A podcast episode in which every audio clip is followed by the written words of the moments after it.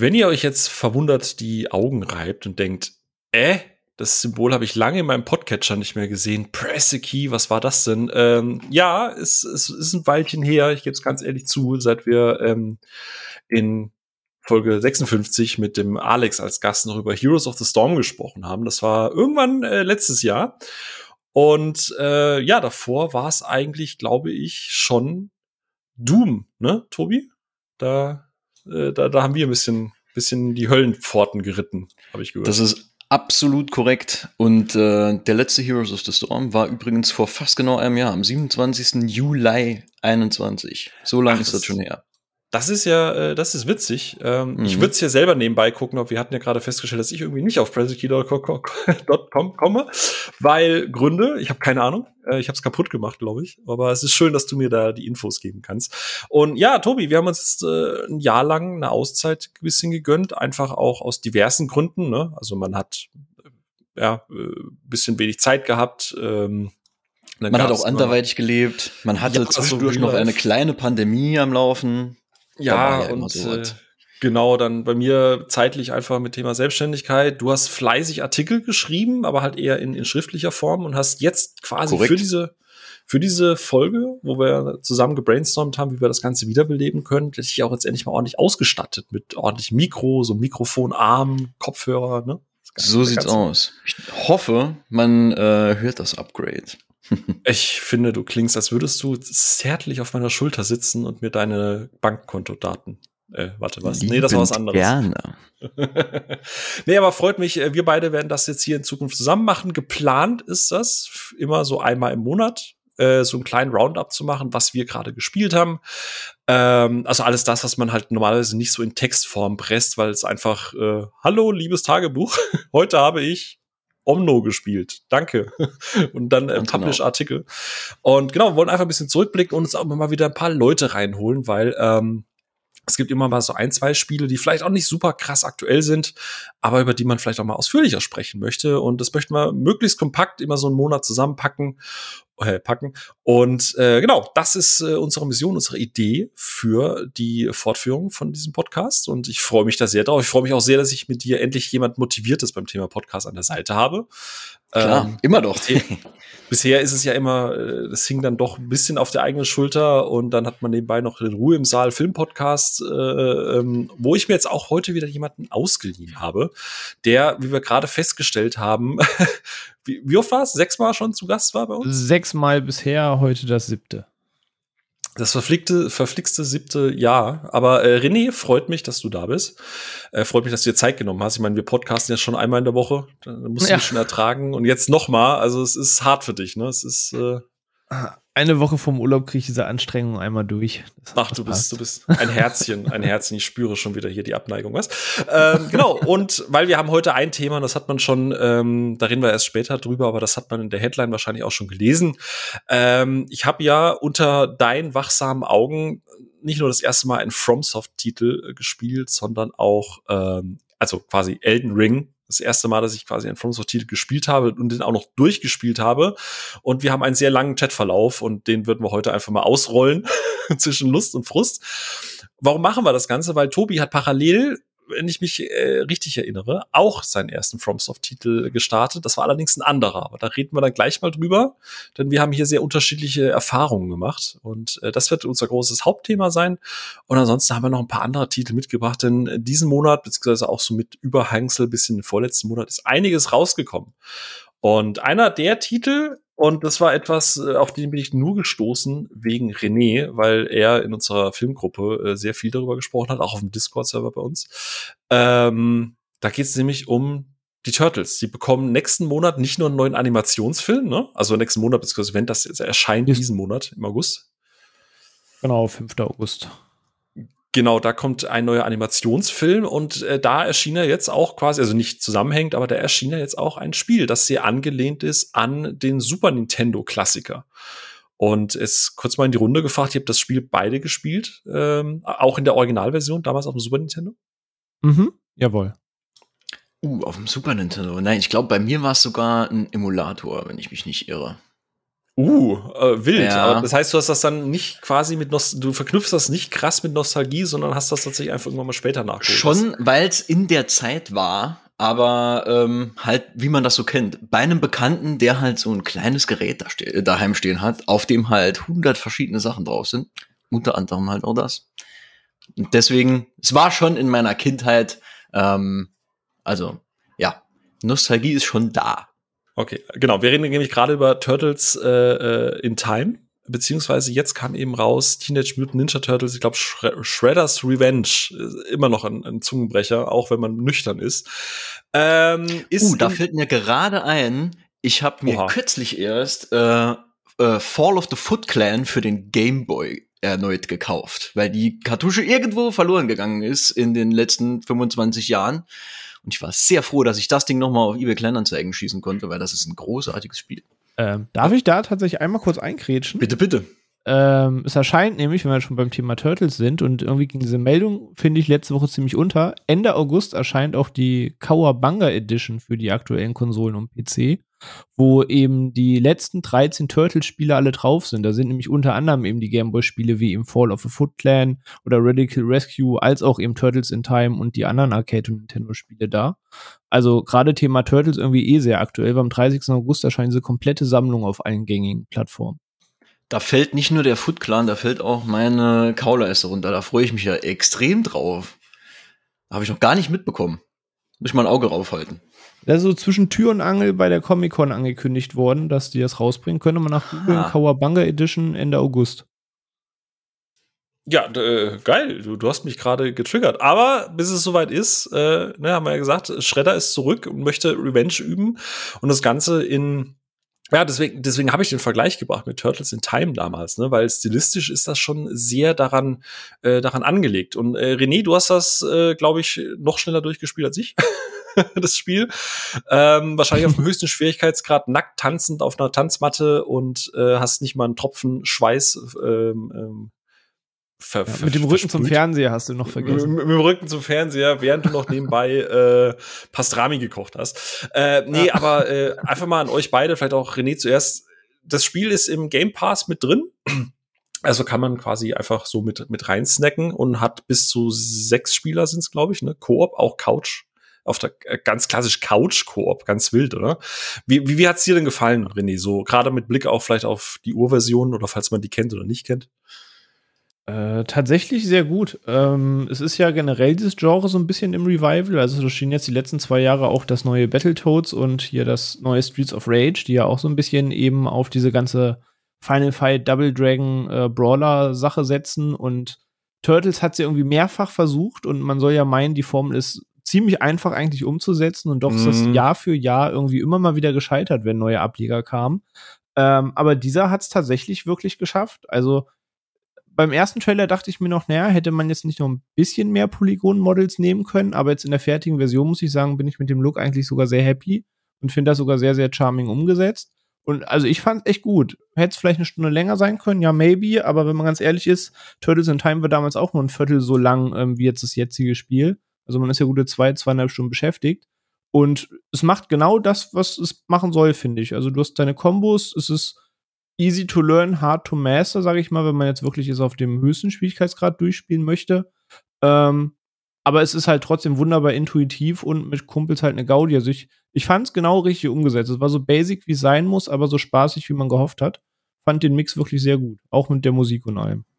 Mit wie vielen Leuten hast du es gespielt, maximal? Hast du die kompletten sechs Spiele ausgereizt? Nee, nee, nee, nee. Ich hab's das erste Mal wirklich alleine gespielt, weil es dachte mir beim ersten Playthrough ist manchmal auch einfach ein bisschen hektisch, wenn zu viele Leute irgendwie durch den Bildschirm hüpfen. Da habe ich es allein gespielt und danach habe ich es dann noch mal zu dritt gespielt. Ähm, das zu dritt war auch die höchste Anzahl, die ich jetzt ausgereizt habe. Ja, okay. Weil ähm, ich habe es tatsächlich auch erstmal alleine gespielt im Stream, äh, was dann auch ganz spaßig war, weil selbst Leute, die das Original nicht kannten, hatten allein vom Zuschauen halt echt schon, schon Fun, wie du sagst, weil es gibt so schöne, viele kleine Details und mein Turtles kennt man am Ende, ne? Ähm, die Story ist nicht so krass kompliziert. ich glaube, es gibt im ganzen Spiel eine Zeile Dialog. Ähm, Und ansonsten habe ich es tatsächlich mit, mit Kim hier auf der Couch. Also einfach mal wieder so das letzte Mal wie bei, bei äh, nicht, nicht Last of Us, wie heißt äh, It Takes Two. Einfach auf der Couch im Koop so einen Bildschirm angebrüllt und ja, da und da und nur geile Combo. Ne, ne. Und das hat einfach mal, es hat einfach mal echt wieder Spaß gemacht. Diese äh, Couch-Koop ist einfach immer noch ein Klassiker. Sollten vielleicht mal ein paar andere Studios auch probieren. Aber kann, kann komplett äh, unterschreiben, was du sagst. Äh, Tobi, wie war's denn bei dir?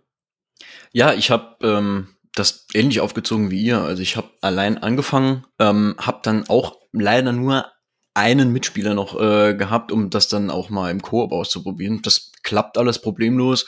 Die Steuerung ist schön snappy, da geht alles so, wie es soll. Die Kombos kommen so, wie du sie eingibst. Ähm, wie du schon auch, auch sagtest, ähm, es gibt viele kleine Anspielungen auch auf äh, die alten Serien, auf Comics. Du hast äh, ähm, die Soldaten, die, wenn du an ihnen vorbeiläufst und die noch nicht getriggert sind, äh, die auf Laufbändern rennen und sich da einen abstrampeln.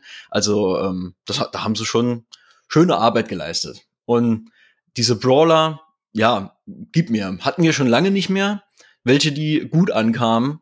Und äh, bin ich offen dafür. Können wir gerne mal eine Session zu sechs starten. Vielleicht kriegen wir ja mal alle Leute zusammen. Ja, bin ich, bin ich, bin ich mit dabei. Äh, wo du es eh gerade sagst, René jetzt von angesprochen, ich finde es ja eh krass, wie, wie krass, oder zumindest in, in meiner Wahrnehmung Streets of Rage unterging, weil das fand ich tatsächlich auch ziemlich gelungen in dieser Brawler-Manier. Also ich hatte mit dem auch echt einen Bombenspaß. Ähm, aber gefühlt hat das irgendwie auch niemand gespielt. Deswegen war es ganz schön, dass René das jetzt gerade eben erwähnt hat. Aber ich glaube, das ist nicht mehr im Game Pass, ne?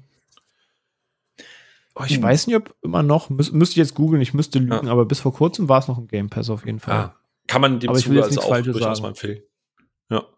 Das Einzige, was ich echt schade fand mh, hm, bei dem Spiel, ähm, so, so zwei Punkte. Das eine ist, äh, gerade was du vorhin gesagt hast mit dem, mit dem Grafikstil, ich finde, der ist wirklich, wirklich gut und genauso der, der richtige Spagat zwischen diesem nicht zu retro, dass man halt einfach sagen kann, es ist lazy, sondern du hast halt wirklich so noch ein paar Polygone zusätzlich.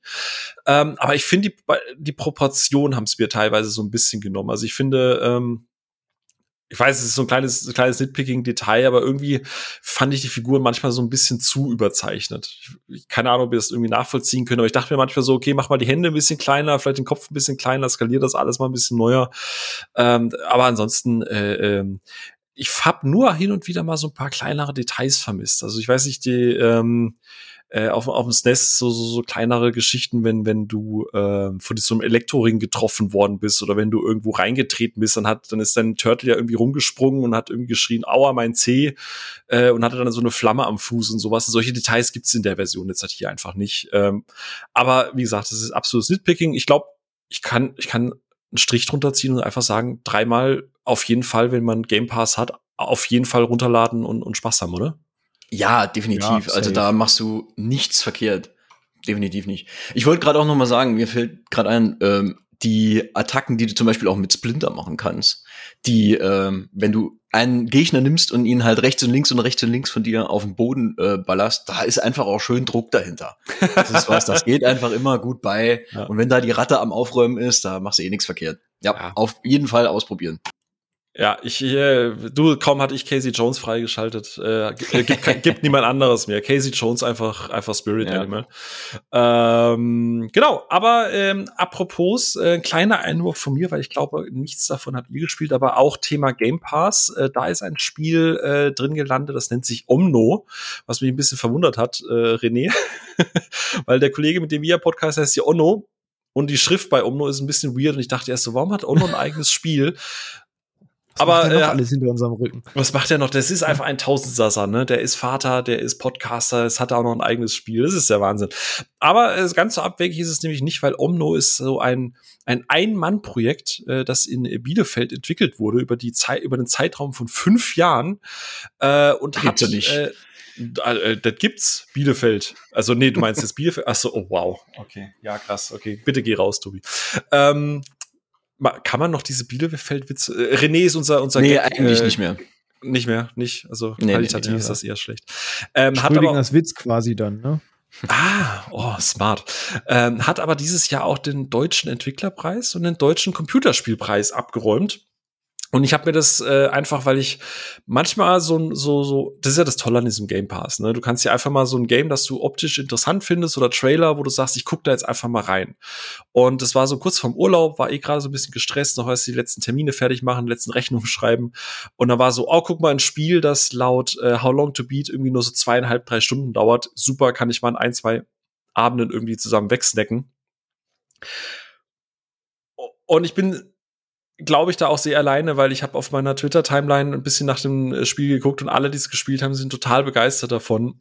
Und ich äh, muss deswegen jetzt vorsichtig sein. Wie gesagt, es ist absolut krass, wenn, da, wenn du weißt, dass eine einzige Person über viele Jahre an diesem Projekt gearbeitet hat und darüber spielt äh, und, und, und, und das Spiel so zusammengepackt hat.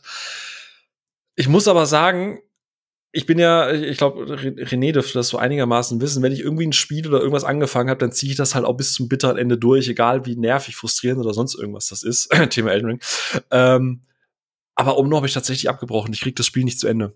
Ähm, das ist optisch echt ein schönes Spiel. Das hat einen tollen Soundtrack. Das ist, macht total Spaß. Das ist so richtig relaxing und, und entspannend und hat tolle Mechaniken aber wo du halt irgendwann merkst, dass es tatsächlich nur eine Person halt dahinter ist, weil du hast dann irgendwie, also Ziel des Spiels ist, du kommst in so ein Areal, da musst du dann Rätsel lösen. Äh, am Ende musst du äh, quasi ins sechste Areal hüpfen, entdeckst fantastische Tiere, also so ein bisschen fantastische Tierwesen-Style. Ähm, kriegst dann eine neue Fähigkeit dazu und im nächsten Areal musst du die dann halt nutzen, wieder Rätsel lösen und so weiter und so fort. Also so klassisches Rätselspiel. ähm, das Problem ist aber einfach, das Spiel äh, ist sehr, sehr, sehr, sehr, sehr, sehr träge. Und du hast zwar sehr coole Fortbewegungsmechanismen, du kannst dashen, du kannst auf deinem, auf deinem Zauberstab, den du hast, halt so Skateboard-mäßig irgendwie durch die Gegend äh, skaten. Das Problem ist aber, abgesehen von diversen Bereichen, gibt es kein Areal, wo du das wirklich aktiv nutzen kannst. Also du kriegst diese Fähigkeit auf deinem Stick durch die Gegend zu rutschen und fährst dann da erstmal zwei, drei Minuten irgendwo einen Hang runter und es ist cool und nice und schön. Und dann kommst du in das nächste Areal. Das Problem ist aber, dass nichts, da gibt's gefühlt keine Rampen, um sich fortzubewegen. Das heißt, diese ganze neue Mechanik ist eigentlich nur dafür da, dass du cool diesen Hang runterslidest und dann musst du weiterhin durch die Gegend laufen. Und diese Areale werden immer größer. Das heißt, du läufst immer mehr zum nächsten Rätsel und läufst und läufst und läufst. Und ich dachte mir dann irgendwann so, ah, jetzt kommt das nächste und ich sehe schon ganz da hinten im Dunes am Ende des, der Karte sehe ich das Rätsel und das andere Ende ist da, das andere Rätsel ist da und das war so, ey, ich habe da gar keinen Nerv dazu. Und es ist echt schade, weil du wirklich merkst, dass da Liebe drin steckt, weil sich wirklich viel Mühe für Details gegeben wurde. Und ich meine, am Ende habe ich ja außer dem Game Pass nichts dafür gezahlt und es geht ja nur drei Stunden, weißt du? Aber das hat mich nie abgeholt, das Spiel. Und es ist wirklich, wirklich schade, weil es ähnlich, ich weiß nicht, habt ihr Journey gespielt, das Spiel? Damit wir das nämlich. Kurz. Ja kurz mal reingeschaut, ja. ja. René ist schon eher so, ja. Also es wird sehr viel damit verglichen und ich habe auch, ich mag auch so simpel, simpel, also so Gris oder so, ist eines meiner absoluten Favoritenspiele der letzten fünf, sechs, sieben Jahre. Aber das hat mich leider einfach nicht abgeholt. Soll nicht heißen, guckt's euch da draußen nicht an. Es ist, wie gesagt, auch hier im Game Pass. Aber bringt Geduld mit und wenn ihr die wirklich habt, dann könnt ihr, glaube ich, da wirklich viel Spaß damit haben. Aber äh, es ist echt selten, dass ich ein dreistündiges Spiel abbreche und ich, ich werde es vielleicht irgendwann mal beenden, aber my, it was not my cup of tea und es ist sehr, sehr schade, weil ich finde, die, die Preise hat es durchaus berechtigt abgeräumt. Aber irgendwie dachte ich mir, habe ich mir dann vielleicht auch ein bisschen mehr erwartet, ein bisschen mehr als einfach immer nur die immer exakt gleiche Mechanik, einfach nur auf einer größeren Karte. Wisst ihr, was ich meine? So, das ist, ja, schade. Ja, ich, ich kann, kann auch tatsächlich mit dieser Art Spiel einfach wenig anfangen. Ich habe Journey damals halt gespielt, als es neu war und es geht ja einfach um diese Experience. Und das fand, diesen Gag fand ich, fand ich quasi auch einmal lustig. Aber inzwischen gibt es irgendwie so eine Reihe aus Ein-Wort-Spielen, wo die alle sagen, ja, lass dich zweieinhalb Stunden einfach drauf ein und dann dümpelt da irgend so eine Pianomusik rum. Also irgendwie Flower, Absu, Flow, Krease, Cloud, Firewatch, Journey, dafür irgendwie alles kein zweites Wort besitzen. Und Omno war so vom ersten Blick für mich so, so diese Sparte, so alles klar, ich düse irgendwo in der Düne rum, soll mich von der Musik bedudeln lassen. Da bin ich halt vom Mindset einfach komplett raus. Oh, in der Aufzählung hat mir Gris jetzt allerdings schon, schon ein bisschen weh, Sorry. weil das Spiel ist. Tut mir leid. Ah, ja. Aber mir, oh, mir gibt das Mann. einfach nichts. Ich, ich bin da gameplay-orientiert, ja. ich, ich fühle da einfach nichts bei. Ja. Bei Chris habe ich zu viel gefühlt am Ende. Da las, saß ich echt aufgelöst vom Bildschirm, muss ich leider sagen. Dann Aber das hätte ich das gar nicht mit aufgezählt. Nee, ist okay. Ich, ich, ich kenne ja dein, also ich wusste genau, dass das, wenn ich jetzt Omno sage, dass du wahrscheinlich schon hinten dran mit den Augen gerollt hast und gesagt, oh Gott, der hat das Ja, tatsächlich ich hab- gespielt, weil Ich hab ich da Oh No draus gemacht. ja, Ja. Ich habe Omnom noch mal am Anfang gedacht. Lecker. Mm. Lecker. Tobi, wäre das was, wo du trotzdem mal reinguckst, oder? Ja, ich meine, wenn man ja schon hier aus, äh, aus der eigenen Ecke quasi ähm, was hat, kann man natürlich auch mal die deutschen Entwickler ein bisschen unterstützen. Ich meine, da hatten ja. wir ja letztes Jahr erst sowas wie äh, Dorfromantik, wo, ja. wo ich immer noch gern mal eine Stunde wegspiele, weil das einfach so entspannt nebenher geht. Von daher, wenn du ja sagst, man kann es mal ausprobieren, auch wenn es jetzt nicht dein Bier war, das ist ja halt manchmal so, ja. ähm, werde ich da auf jeden Fall mal ein Auge drauf werfen, ja. Ja, Dorfromantik auch ganz, ganz toll. Also das spiele ich tatsächlich sehr gerne. Aber da als alter Sif, äh, Sif nicht Sif-Phase, sondern Civilization. Also Sif äh, wobei, ja, es ist warm, es ist Sommer, da kann man auch ein bisschen mhm. siffen. Apropos siffig. Es gab ja, ähm, jetzt, äh, äh, äh, René, jetzt musst du mich da mal äh, ein bisschen abholen. Es gab ja mal so eine berühmt-berüchtigte äh, Blizzard-Konferenz, äh, wo ein Spiel angekündigt wurde, wo am Ende jemand aus dem Publikum gefragt hat, ob das ein fucking Joke ist. Ähm, das war zwei ja. Jahre, vor zwei Jahren war das, oder? Zwei, drei? Das sind oh. schon drei Jahre her. Drei Jahre? Ich glaube, das ist schon drei Jahre her. Ich ja. glaube, D4 ist doch sogar schon zwei Jahre in aller Munde und ein Jahr davor war dann Immortal. Ich glaube, drei mhm. Jahre sogar schon. Aber ich müsste jetzt googeln, ich will keinen Schmur zählen, aber ich glaube drei. Ja. Und ich weiß, dass ich damals, glaube ich, gefühlt einer der wenigen waren, die dachten so, ah, eigentlich Diablo, du hast jetzt da Diablo 3 auf dem PC viermal durchgespielt, das ist jetzt äh, so auf der Switch, äh, hm, nochmal gibt's mir dann halt irgendwie doch nichts, aber so eine Mobile-Variante, mal, wenn du auf dem Pod sitzt oder irgendwie unterwegs bist oder am Flughafen oder whatever, das wäre schon mal ganz geil, so, so fünf bis zehn Minuten Diablo-Snack und ich fand das von der Idee damals nicht ganz so kritisch. Ich weiß es gar nicht bei euch beiden, ich glaube, René, du wirst wahrscheinlich auch direkt einen Herzanfall bekommen haben oder warst du, äh, ich sehe es, es war mir relativ like, Diablo ist halt einfach eins der drei großen Herzensfranchise bei mir. So auch Diablo 3 habe ich halt weit über zweieinhalbtausend Spielstunden. Diablo Holy 2 habe ich wirklich sieben Jahre aktiv gespielt und auch in Resurrected-Zeit reingesteckt. Ähm, also Diablo ist schon wichtig und ich habe da nicht diesen Aufriss gemacht, den alle gemacht haben, weil mir war vollkommen klar, dass Immortal ja nicht D4 ersetzen soll, sondern dass D4 halt so früh ist, dass du es noch nicht announced und dachte mir, mein, mein Gott, ähm, dann lass sie halt Immortal ankündigen. Vor allem, weil sie immer gesagt haben, Diablo 3 hat keine weiteren DLCs bekommen, weil man mit Diablo 3 schlecht fortlaufend Geld verdient, ähm, weil es keinen richtigen Shop gab. Und sie haben gesagt, Diablo spielt in Asien keine Rolle. Und das ist ein ganz großes Problem. Und wenn ich dann höre, NetEase macht zusammen mit Blizzard ein Diablo-Spiel, ist mir auch klar, dieses blöde Handyspiel soll am Ende, jeder, der es im Westen spielt, ist Bonus, aber das Spiel soll in Asien die Leute ködern, dass wenn D4 kommt, Leute Diablo angefunkt sind und sagen, oh, habe ich Bock auf ein Hauptspiel. Von daher saß ich dieser App schon immer relativ entspannt gegenüber und hatte jetzt nicht diese Antipathie mit, oh Gott, was haben die denn da jetzt gemacht? Mir war der Businessplan dahinter schon irgendwie bewusst. Vor allem nimmt es ja auch nichts weg, ne? wie du sagst. Es war ja nie gesagt, ja, das ist jetzt ja das neue Diablo 4 und deswegen alles andere ist gescrapped und ne, es ist ja Eben, nur eine Ergänzung. nicht mal bei Blizzard so entwickelt. Die geben ja nur ihre Lizenz und stellen ein PR-Team und der ganze andere Bums läuft über NetEase. Also es stand halt mit nichts sich in der Quere. Mhm. Hast du den Typen, äh, der das damals gefragt hat, trotzdem kurz beklatscht oder war das so absoluter Fremdscham-Moment? nee, war schon einfach wirklich witzig. Einfach die, musst dir vorstellen, du stehst da irgendwie auf so einer Convention oder auf so einer Veranstaltung und du musst halt erstmal die Eier haben, zu sagen, hier, ich will ans Mikro dich melden und dann das einfach so in den Kopf zu klatschen. Also musste schon gewisserweise Balls für. Also dafür gab es schon äh, Respekt auf jeden Fall. Szenenapplaus. Tobi, ja. wie ist es bei dir? Ich kenne jetzt dein Verhältnis zu Diablo und dein Verhältnis, äh, dein, äh, zu dem ganzen Franchise nicht. Du hast vorhin schon bei zweieinhalb Stunden oder zwei, nee, zweieinhalb, 2700 Stunden irgendwie schon ein bisschen Schnappatmung bekommen. Da, da kannst du nicht mithalten, lese ich da raus, ne? Ja, also bei weitem nicht. Ähm, ich habe witzigerweise gerade vor zwei, drei Wochen das erste Diablo noch mal bei mir auf dem Rechner installiert. Ich habe doch irgendwo die CD gefunden und musste mir ein äh, Laufwerk an den Rechner dran flanschen, weil ich gar keins mehr drin verbaut habe. Ähm, und habe da noch mal reingespielt. Ähm, aber ja, Diablo 2 war ich tatsächlich, das ist komplett an mir vorbeigegangen, aber beim Dreier bin ich dann noch mal eingestiegen, auch mit den ganzen Expansions und so weiter. Ähm, ich bin aber jemand, der gern mal die äh, Kampagne durchspielt und dann ein bisschen weiter äh, lootet und macht und tut. Aber ähm, ich fahre da jetzt nicht die ganzen äh, Ramps ab und gehe hier wirklich äh, steil über mehrere hundert Stunden, nur um das ein Prozent bessere Ausrüstungsstück zu bekommen. Das ist jetzt nicht meins. Aber René, was ähm, macht diese Aussage mit dir? du, da hat jeder einfach seine eigene Mentalität. Genau, das ist vollkommen richtig. cool. ich habe einfach Bock drauf, äh, durch diese ganzen riesigen Areale zu rennen, dreimal mit meinem Hammer zu kloppen und drumrum fliegt alles um die äh, äh in die Gegend rum. Und ähm, dabei macht schön Bling Bling und überall kann ich Geld einsammeln. Das ist toll. Ähm, da habe ich Bock drauf und ähm, ich würde das auch niemals so extrem äh, abfahren. Aber ich kann jeden verstehen, der da extrem drauf hängen bleibt und da richtig Bock drauf hat. Also alles gut. Okay. Und wie war es dann bei Diablo Immortal bei dir? Hast du dann, also du warst dann wahrscheinlich auch wie René eher so, so neutral dem gegenüber, ja. hast dich wahrscheinlich nicht weiter damit beschäftigt. Es war so, okay, kommt, Haken dran. Ich weiter. war relativ entspannt. Ich habe dann äh, mich auch mal für diese, äh, für den Erstzugang da angemeldet und ähm, hab's dann auch, glaube ich, am, am selben Tag oder am zweiten Tag dann runtergeladen und mal ein bisschen reingespielt und ähm, dachte am Anfang noch, ey, das ist ja, das geht ja eigentlich relativ gut von der Hand. Ne? Ich meine, klar, die Steuerung ist so ein bisschen eingedampft, weil du hast halt nur so ein ähm, äh, virtuelles Touchpad, mit dem du da arbeiten kannst. Aber dafür, finde ich, läuft das eigentlich relativ relativ gut.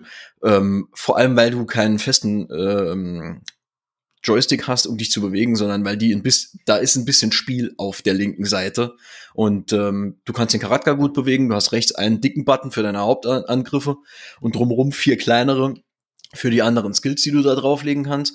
Ich meine, das ist an für sich das, was du willst. Du kannst die Teile ab, äh, abarbeiten. Du rennst da rum, haust ein paar Monster klein, nimmst relativ äh, runtergedummte Quests an und läufst da rum und machst halt wieder das gleiche wie vorher. Aber abgesehen davon, das war okay. Ähm, das perfide kam dann halt nachher, als ich irgendwann nicht mehr weitermachen konnte, weil ich geblockt wurde und mein Level noch nicht hoch genug war. Okay, das heißt, du hast quasi schon ein bisschen Beta-Zugang, äh, hast da schon mal reingeguckt. Äh, ich hatte ja keinen Beta-Zugriff äh, oder Vorab-Zugriff. René, du, soweit ich weiß, auch nicht. Ne? Du hast nee, nur das nee, Finale. Ich habe von den Beta-Zugriffen mir mal so ein bisschen Stream- und Videomaterial angeguckt, aber einen mhm. eigenen Zugriff hatte ich nicht. Okay. Ähm, ja, dann gehen wir doch mal kurz äh, in das Spiel rein. Äh, wie gesagt, man hat es dann auch in den App Store Bewertungen gesehen von vom einen von absoluten Untergang des ganzen Franchises, Niedergang Blizzard bis zu allem Elend der Welt zu eigentlich ist das gar nicht so scheiße und perfekt für zwischendurch. Hat man da alles gelesen? Jetzt äh, frage ich mal äh, erstmal Tobi, wie war es denn bei dir, wenn du jetzt das vorab äh, gesehen hast? Ich, ich habe mitbekommen, dass vorab wohl schon sehr viel, sehr früh die Paywall irgendwie reinhing. Das haben sie jetzt halt wohl noch ein bisschen gefixt gehabt. Ähm, aber hast du es jetzt gerne gespielt oder hast du irgendwann abgebrochen? Spielst du es noch aktiv? Ja, also ich muss sagen, ich bin jetzt, glaube ich, auf Level 30 und ich glaube, jetzt geht's halt richtig los mit, ähm, wenn du nicht an langsam anfängst, doch mal hier oder da den anderen Euro unterzubringen, dann wird das mit der Progression nix. Ähm, es geht ja da vor allem um diese ähm, Diamanten, Edelsteine, ich weiß gar nicht mehr genau, wie sie es äh, da genannt haben, die dann in verschiedenen Seltenheitsstufen droppen. Und ähm, diese, äh, diese höchsten Stufen mit den fünf Sternen, die kriegst du halt faktisch als nicht bezahlender Spieler, die fallen für dich einfach nicht. Ich glaube, du hast im Monat eine Chance von 0,0002 Prozent, dass so ein Ding irgendwo mal äh, für dich niedergeht. Und ähm, das war's. Das war für mich an, an für sich aber kein Problem, weil ich, wie gesagt, bis Level 30 gespielt habe und dann ist es halt so in meinem Handy wieder untergegangen und tangiert mich bisher eigentlich nur noch peripher. Ich weiß nicht, wie es da René geht. Warst du da etwas aktiver unterwegs? Ähm, ja, ziemlich. also ähm, ich habe das halt auch nicht alleine gespielt, sondern so mit der gängigen Crew, womit wir auch WoW und so weiter spielen, waren halt auch ein paar bei, die halt Diablo addicted sind. Das heißt, man war auch immer ein bisschen abends im Discord zusammen, hat ein bisschen gequatscht und gelevelt, dann ging das immer ganz gut von der Hand. Ähm, und ich weiß gar nicht, wie lange haben wir es jetzt gespielt? Also wir waren Level 60 allesamt und waren auf Hölle 2 vom Schwierigkeitsgrad her. Das heißt, das ist irgendwo hinter dem 30. Paragon-Level. Ähm, waren dann einige von uns gewesen. Lass das 30, 40, 50 Stunden in Summe gewesen sein, die wir da rein investiert haben. Aber da kam dann halt ein Schalter, der ähm, einiges dann in dem Spiel falsch macht, sage ich mal vorsichtig. Aber ja, vielleicht auch viel erstmal, wieso seine Experience war. Ja, also ich hab, bin ja da so ein bisschen rangegangen wie, wie du. Also ich habe mir äh, im Endeffekt wusste ich, also ich glaube, man hat von jedem großen Franchise mittlerweile schon mal so einen kleinen Ableger davon irgendwie gesehen und äh, ich bin durchaus offen für so Sachen wie Microtransactions, solange es alles einem geregelten Rahmen ist. Also wenn ich irgendwie 10, 15 Stunden irgendwas spiele und dann am Ende irgendwie da 2,99 zahle und mir dafür irgendwie ein Battle Pass oder 4,99 und dafür ein Battle Pass bekomme oder so ein, so 99 Cent und dafür mal so ein kleines Starterpaket, ey, bin ich fein mit. Ganz im Ernst, da gebe ich in meinem Leben viel größere Mengen an Geld für deutlich mehr Scheiße aus, als irgendwie 99 Cent für äh, nach 10 Stunden ein Spiel spielen. Äh, das, da, damit bin ich komplett fein.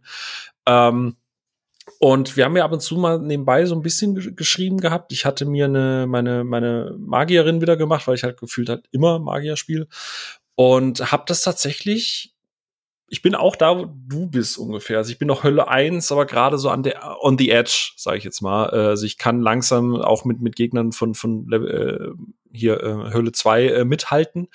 Äh, habe allerdings, ja, was hast du jetzt gesagt, 30 bis 50 Stunden? Ich glaube, dann dürfte ich auch so. Würde, würde ich schätzen. Ich weiß nicht, ob es einen genauen Game-Timer irgendwo gibt. Ich wüsste ja. es gerade nicht. Äh, beim Battlenet siehst du, spielst ja nicht, aber gefühlt von den Abenden, die wir investiert haben, das immer so 30 bis 50 ja. Stunden sein. Etwa. Genau, und ich hatte zum Glück nicht das Problem wie Tobi. Bei mir hat das funktioniert mit Battlenet und äh, iOS und äh, habe dann halt, wenn der Akku am Handy leer war, halt am Rechner weitergespielt. Wobei am Rechner finde ich die Experience deutlich beschissener. Also mir hat es gar keinen Spaß gemacht, irgendwie am Rechner zu zocken.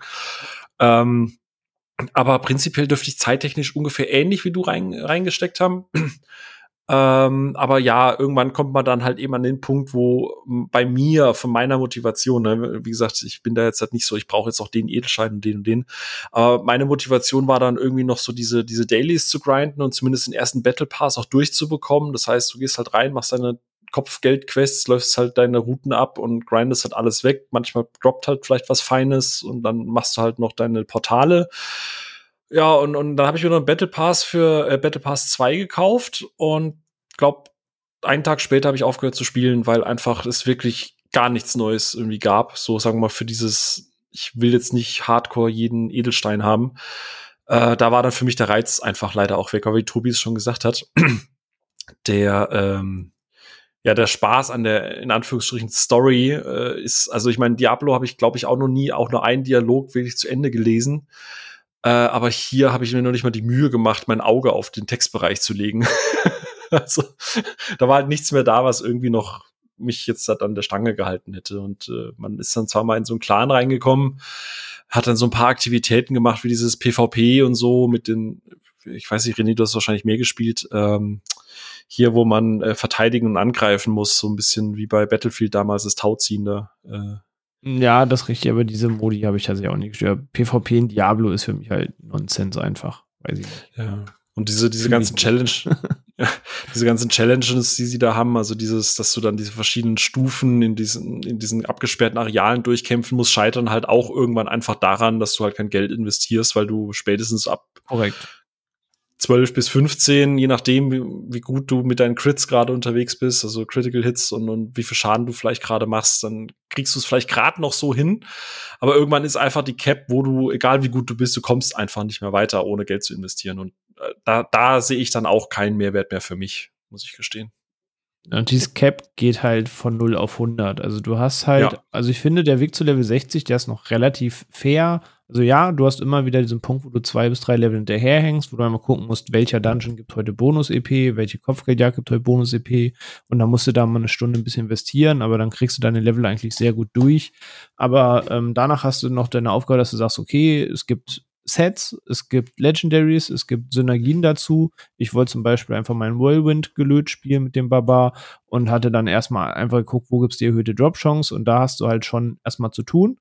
Ähm, aber wenn du dann ein Set zu Ende hast und eben auf diesen, diesen Schwierigkeitsgrad kommst, rennst du halt einfach gegen eine Komplettwand, weil es gibt halt sowas wie ein Kampflevel oder Kampfwertung heißt es, glaube ich, im Spiel.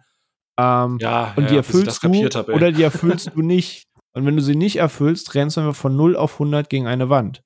Und dann hast du nicht, naja, okay, dann mache ich noch das oder so oder dann investiere ich hier meine Zeit. Das fällt von jetzt auf dann komplett weg. Dann bist du entweder auf diesem Level mit dabei oder halt nicht das entscheidet zu Spiel oder Spiel halt nicht. Und da geht's dann halt in ein Level, wo es wirklich eklig wird. Und da war ich dann halt auch komplett raus. Da habe ich dann ein bisschen die Streamer beobachtet, die auf sich auf diesen Tanz eingelassen haben. äh, mit an sich dieser Doppelmoral, weil sie wollten ja zeigen, was für ein Cash Grab es wirklich ist. Ändert aber nichts daran, dass die Firma eben damit auch das Geld verdient hat, das sie verdienen wollte. So ein bisschen komische Art und Weise. Aber da hat man ja gesehen, dass manche Leute ihre ersten Steine bei 34.000 Dollar und so einen Spaß bekommen haben und dann fängt es halt an, lächerlich zu werden. Ich habe gerade gestern erst gelesen, dass Diablo Immortal jetzt die 100 Millionen Dollar geknackt hat. In zwei Monaten? Acht Wochen ist es jetzt draußen, glaube ich, ne? Ja. Mhm. mhm. Genau. Also es scheint schon zu funktionieren. Ich meine, es gibt genug ja. äh, nicht nur Wale, die da Geld reinbuttern ohne Ende, sondern vielleicht auch der ein oder andere, der es an besserer Stelle investiert hätte. Und du kriegst es halt so prominent, dauerhaft auf die Nase gedrückt. Gib doch hier noch was aus und hier kannst du noch was äh, bezahlen.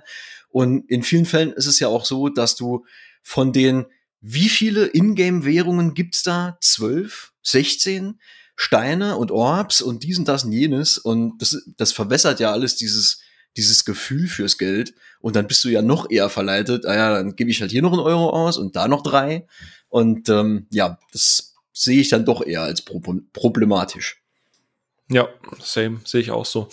Ähm, genau, aber einfach mal, um vielleicht da äh, einen kleinen Haken dran zu setzen, ist einfach mal so, so vielleicht auch ein bisschen polemisch in die Runde gefragt, ist Diablo Immortal jetzt wirklich der der ist this a fucking joke? Äh, ist das jetzt der Niedergang der, der, des Diablo-Franchises und der Sargnagel im Blizzard-Standing oder ist es halt einfach ein yet another Mobile Game? Mal einfach offen. Die Frage ist halt, was sie sich davon abgucken, um dann nachher eventuell auch in Diablo 4 unterzubringen. Da hätte ich, glaube ich, da hätte ich, glaube ich, eher Angst vor. Ähm, aber abgesehen davon, es ist halt ein Mobile Game. Ne? Ich meine, es ist nicht jeder so extrem wie Diablo Immortal äh, mit der äh, äh, mit der Knete, aber ja, ich meine, du hast doch für zwischendurch gerne mal ein paar Spielstunden, die du da reinbuttern kannst, ohne Probleme, ohne wirklich groß in diese Barrieren zu laufen. Und dafür reicht's mir als Mobile-Titel auch absolut aus, muss ich sagen.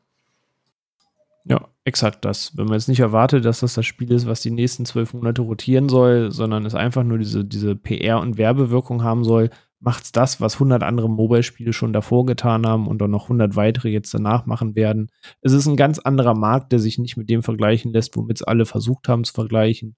Ähm, also ich finde auch, dass das Geschrei da viel zu groß war. Das ist die Fallen, die es schon immer gab und jetzt ist einfach nur ein größerer Name, der eben mehr Bass erzeugt hat. Ja, ist halt äh, beloved Franchise, ne? Äh, und wir kennen ja René, das kennen wir ja von, von, von Ruhe im Saal, ne? Wenn, wenn, wenn etwas schlimm ist, dann sind's Fandoms. ja. Aber äh, bin eigentlich auch, was Tobi gesagt hat. Ganz im Ernst, ich habe das Ding 15 Stunden, 20 Stunden gespielt, ohne auch nur einen Cent reinzugeben oder hätte es spielen können. Ich habe mir diese Starterbox für 99 Cent geholt, weil das ist so Benefit of the Doubt. Fast jedes Spiel, wo ich sage, okay, das möchte ich jetzt eine Zeit lang spielen, bin ich, hau ich mal diesen Euro rein. Ähm, aber ansonsten bin ich tatsächlich wirklich bis zum Ende zu diesen, also von, äh, sagen wir 80 Prozent der Zeit bin ich nicht gegen die Wand gelaufen, konnte einfach Diablo auf dem Handy spielen und das war vollkommen okay. So, nicht mehr, nicht weniger. Ähm, wo wir es gerade eben von von Blizzard und Sargnagel gemacht haben. Eine kleine Randnotiz, natürlich, weil es mir dann doch am Ende sehr am Herzen liegt. Wir hatten es in unserer, ja, letztes Jahr, äh, ziemlich genau heute vor einem Jahr, äh, letzten äh, bisherigen Folge gesagt, in der 56er, wo wir den Alex zu Gast hatten. Heroes of the Storm, ein, ein, ein, ein Spiel, das ich bis heute sehr, sehr, sehr mag, äh, sehr gerne spiele, sehr oft spiele, auch immer noch spiele, aber zum quasi siebenjährigen Geburtstag, Anfang Juli, hat Blizzard es tatsächlich dann auch wirklich äh, offiziell in Anführungsstrichen beerdigt. Also es gab sowieso kaum noch Patches, ab und zu wurde im Shop mal was getauscht, hier und da gab es mal irgendwie noch einen kleinen äh, Changelog mit irgendwelchen Buffs oder Nerfs. Ähm, aber prinzipiell haben sie gesagt, dass sie es wie die alten Classic Games jetzt behandeln werden. Das heißt, sie werden es weiterhin warten, die Server bleiben online, man kann es weiterhin spielen und sollte es nötig sein, wird es auch Patches geben und, und, Anpassungen. Aber per se, also wer auf ein Comeback der, äh, der, der Minen gehofft hat, das wird es nicht mehr geben, ähm, leider. ähm, aber ja, äh, Heroes of the Storm ist quasi offiziell jetzt hat beerdigt. Trotzdem das, was ihr letztes Jahr gehört habt in unserer letzten Folge.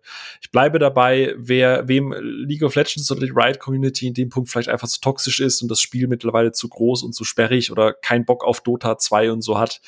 Heroes ist immer noch ein wirklich großes, großartiges MOBA, was sehr einsteigerfreundlich ist. Und äh, ich weiß gar nicht, ich glaube, Tobi, du hast das nie gespielt, aber ich weiß, dass René äh, das zumindest früher mal gespielt hat. Du hattest ja, glaube ich, auch durchaus mal ein paar Stunden Spaß damit, oder?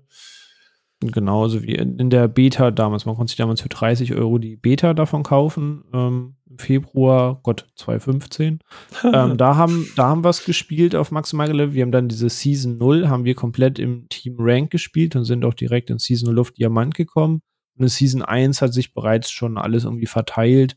Und danach habe ich es immer noch mal angeworfen, wenn für Hearthstone oder WoW äh, PR-Aktionen liefen für irgendwelche Inhalte. Aber mhm. dann halt einfach nicht mehr regelmäßig. Ja.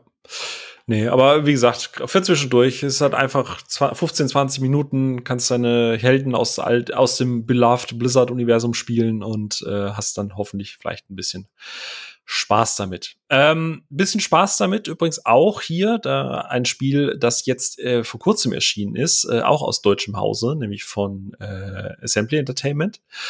Ähm, Xell, dazu hatten wir äh, eine Preview bei uns auf der Seite, wo ich, äh, ich glaube, zur vorjährigen Gamescom, oh Gott, das ist alles schon wieder so lange her.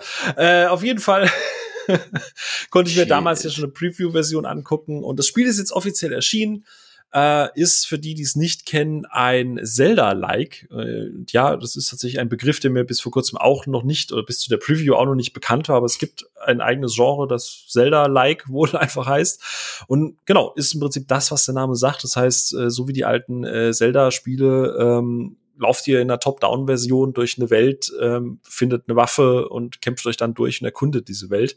Und Excel macht das genauso. Äh, auch ein kleines äh, Studio aus Deutschland.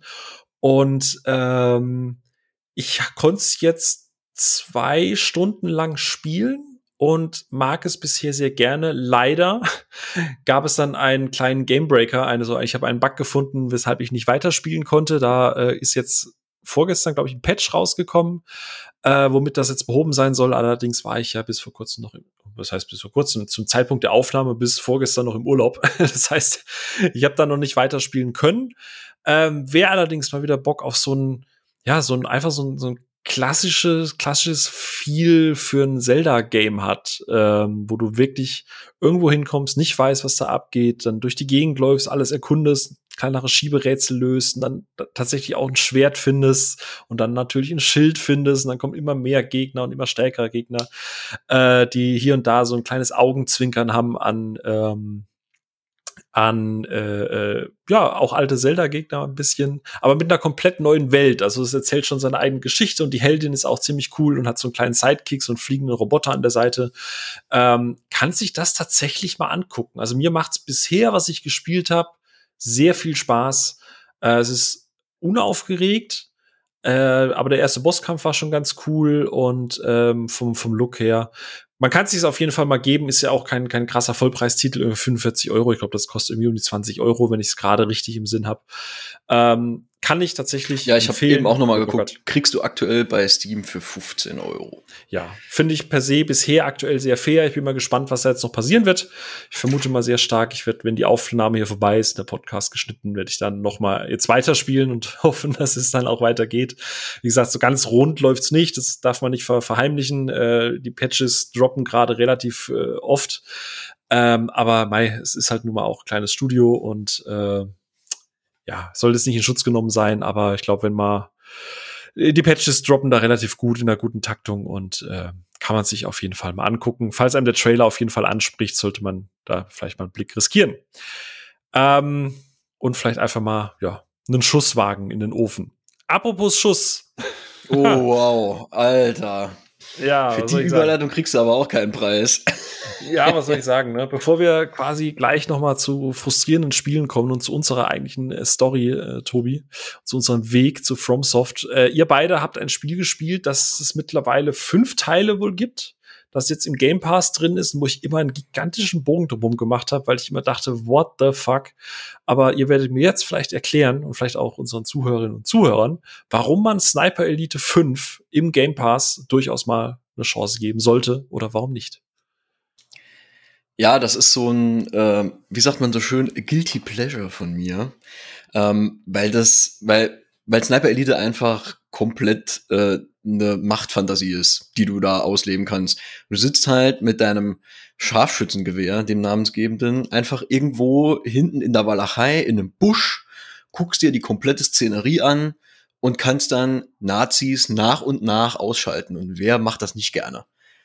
Und äh, das Ganze dann noch untermauert mit ähm, einer wunderbaren Bullet Time, die ab dem Abschuss die Kugel durch diese äh, 4, 5, 600 Meter Luftlinie verfolgt, bis sie cineastisch inszeniert die Eingeweide deiner Gegner zerfetzt. Ähm, letzteres ist natürlich auch jetzt im fünften Teil wieder gorier than ever, wie es immer so schön heißt. Äh, wobei es mir darum jetzt tatsächlich noch nicht mal geht, sondern du hast einfach einen, ähm, einen netten Titel, bei dem du dich über relativ große Areale äh, leise und unbemerkt von A nach B schleichen kannst. Du nimmst hier mal ein paar Gegner aus und da mal ein paar Gegner und ähm, kannst halt auf absurde Entfernungen mit deinem Scharfschützengewehr Nazis abknallen. Und ähm, ich habe da, glaube ich, damals mit dem zweiten oder dritten Teil, da bin ich einmal kurz eingestiegen und äh, das hat mich damals vor allem wegen der Bullet Time halt ähm, gecatcht, weil das eine ähnliche äh, Faszination auf mich gehabt hat wie damals bei Max Payne. Da hatte der gute Herr das ja auch. Hier um die Seite, um die Ecke springen und dann mit zwei Pistolen in der Zeitlupe deine Gegner niedermähen. Ähm, das hat mir bei Sniper Elite halt sehr, sehr gut gefallen.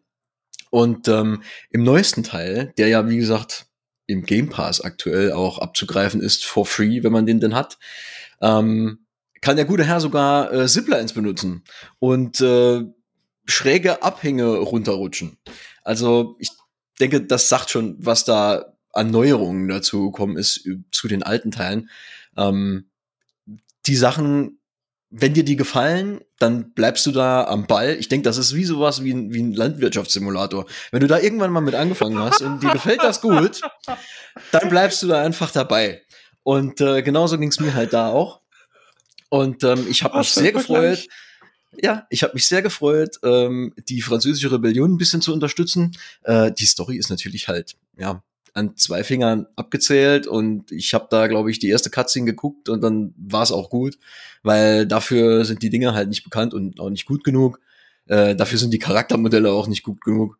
Aber für das ganze Gameplay dazwischen, hier mal eine Mine legen, da mal einen LKW in die Luft jagen, hier jemanden ablenken, damit ich dran vorbeischleichen kann und so weiter. Das äh, macht mir sehr viel Spaß und ähm, verkürzt hoffentlich die Zeit, bis irgendwann mal Splinter Cell noch mal kommt, dass ich wieder eine Stealth-Perle vor mir habe. Aber ich weiß nicht, wie es René da äh, mit ähm, Sniper Elite ging. Ich kann das in weiten Teilen tatsächlich so unterschreiben. Ich bin da auch mal irgendwann in einem dritten Teil, das war der, glaube ich, in Afrika drüber gestolpert. Den habe mhm. ich nur angespielt und nicht durchgespielt. Ähm, einfach mal so als Leerlaufspiel, weil ich mit einem guten Kumpel halt so ziemlich alles im Koop spiele, was so halbwegs in die Shooter-Richtung geht. Und dann hat man da mal reingeguckt, auch ein paar Stunden Spaß gehabt, aber auch irgendwie wiederum nicht genug, um wirklich es durchzuspielen. Aber man hat die Faszination schon dran verstanden. Und Teil 4 und 5 haben wir dann zusammen durchgespielt. Und du hast es halt wunderbar eigentlich zusammengefasst. Womit man das Spiel vielleicht so ein bisschen vergleichen kann aus der jüngsten Zeit, ist ähm, der Weg, den die letzten Hitman-Ableger eingegangen sind. Dass du so eine Art Sandbox hast, mit so einer Handvoll Missionen auf dieser Sandbox und du hast für jede Mission unterschiedliche Herangehensweisen, wie du das Ganze jetzt löst.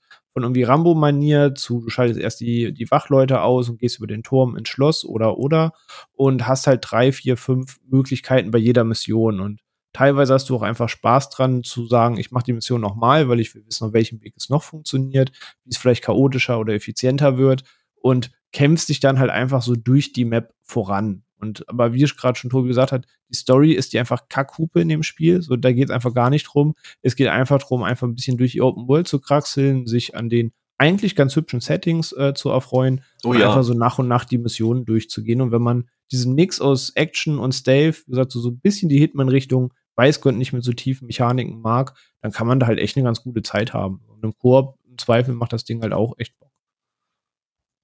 Ich dachte halt immer irgendwie, das Spiel ist halt einfach wirklich, wie ich es gesagt habe, so Hitman, aber halt nur die Gorehound-Variante. Also, weißt du, so, so Hauptsache alles wegmachen, was irgendwie Taktik ist und Hauptsache, wenn so Blut und Gekräuse, was ich ja per se jetzt nicht verkehrt finde, aber wenn das der einzige USP ist und gerade bei den Trailern ist ja immer das der Fokus. Guck mal, wie da das Hirn zersplittert und bla. Aber das, was ihr jetzt sagt, klingt eigentlich viel komplexer vom, vom Gameplay her. Also, es ja, also es hat immer noch seine augenzwinkernde Note dabei, dass das kann, darf man nicht wegreden, aber du kannst es trotzdem schon recht taktisch angehen.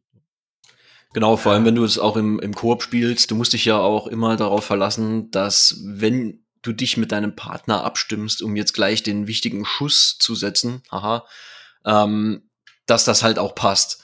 Äh, du bist da in der Abstimmung, weil wenn einer halt aus der Reihe tanzt, kann es halt sein, dass der Gegner dich hört und dann ist deine Deckung verraten, du bist aufgeflogen und kannst erstmal für fünf bis zehn Minuten ähm, wieder in Deckung gehen und gucken, dass du dich irgendwo verschanzt, dass die nicht an dich rankommen.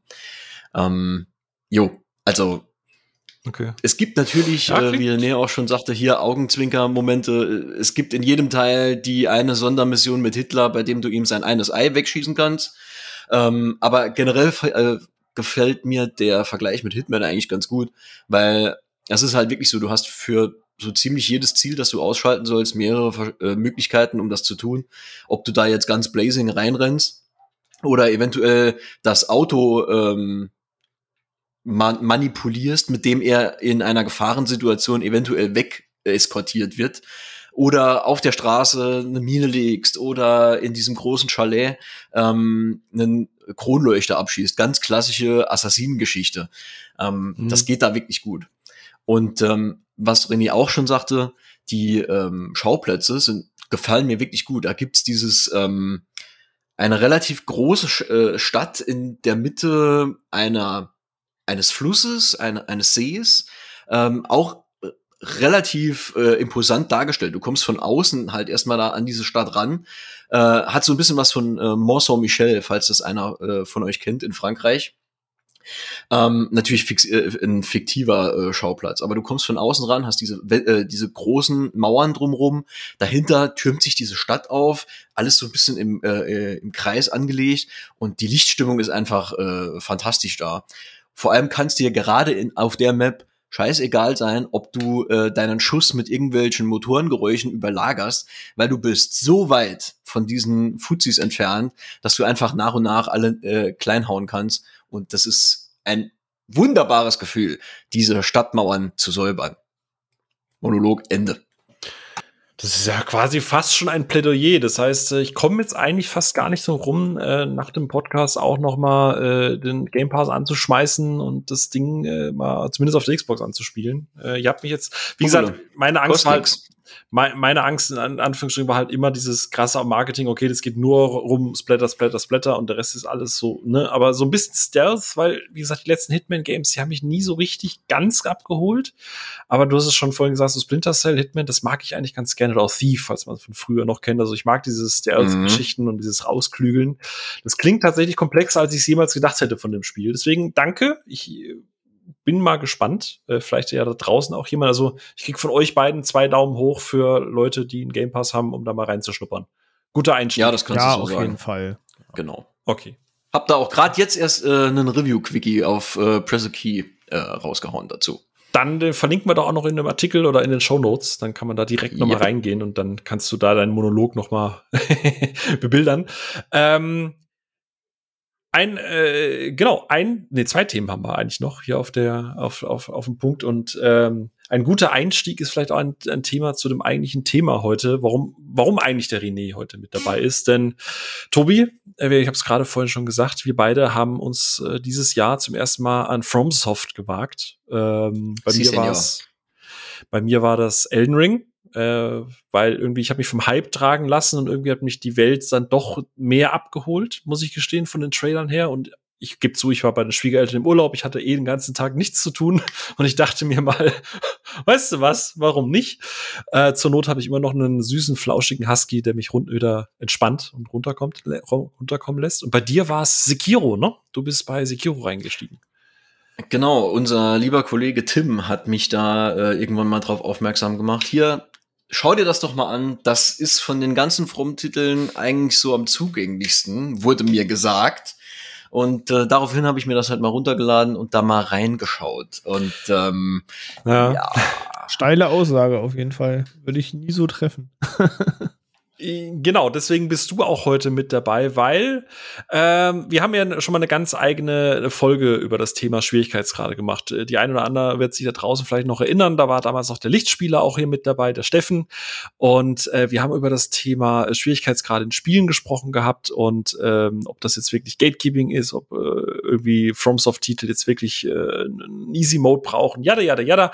Dazu gibt's einen komplett eigenen Podcast. Das könnt ihr gerne anhauen. Das wollen wir jetzt heute hier nicht nochmal aufmachen, dieses Fass. Ich fand das halt Folge spannend. 40, nur Folge 40. Mal, die Folge ja, 40. Ich kann es genau. leider. Ich habe gerade geschaut, aber ich konnte deswegen nicht. Aber vielen herzlichen Dank. Deswegen du bist, deswegen bist du der, der, der Duo-Partner hier einfach. Jawohl. Ähm, und ja, da, da, da trennt sich ja eigentlich auch jetzt schon die Spreu vom Weizen, denn ich habe Elden Ring tatsächlich durchgespielt. Ach, fuck, René, weißt du noch, wie viel Zeit ich gebraucht habe? Das waren 100, 100, nee, waren es Ich weiß gar nicht, was du gesagt 130 oder so? 130, 140, irgendwie plus minus. 130, 140 Stunden, oder? genau sowas. Äh, und ich habe ja auch die, oh, du bist der, du bist der König mit Namen. Du bist eigentlich nur deswegen da, um mich mit Namen zu füttern, weil ich einfach so scheiße mit Namen bin. Äh, wie heißt die? From Software heißt das Studio.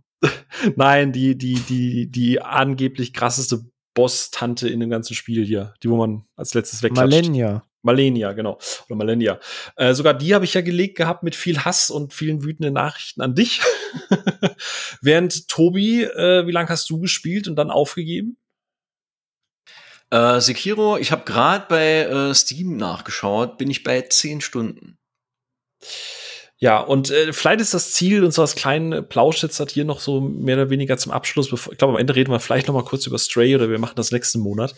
Ähm, dass wir vielleicht dich dazu bekommen, dass du nicht auf Tim hörst, wenn es um From Software Titel geht, sondern vielleicht nächstes Mal einfach den René direkt fragst, weil René spielt diese Spiele, also der, ich sag mal so, ich habe so, äh, wie heißt der erste Boss, René?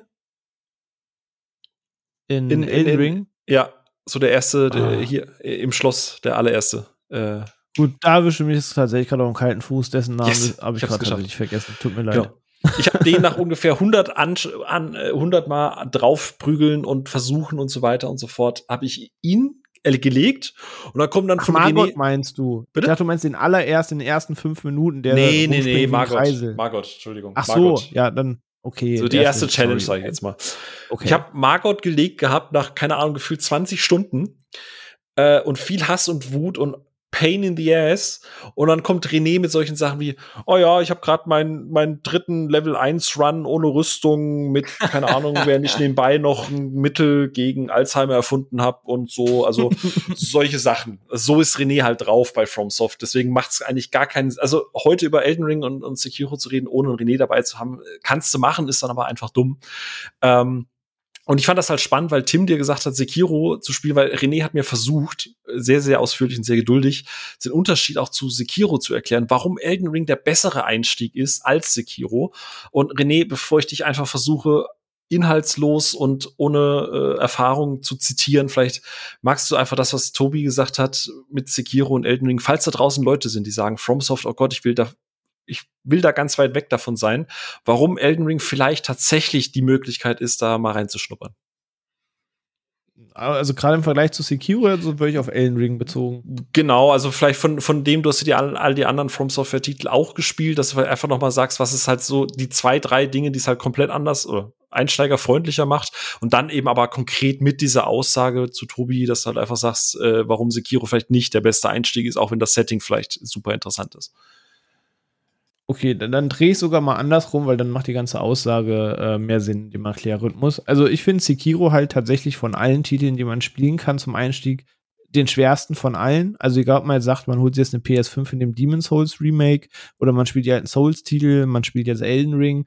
Also ich finde, wenn man noch nie Berührung mit From Software hatte, ist Sekiro eigentlich die unglücklichste Idee, die man dabei treffen kann, weil du bist in erstmal die Kern, der Kernpunkt ist, und das erläutere ich gleich, wie ich es meine, du bist in allen Spielen außer Sekiro flexibler.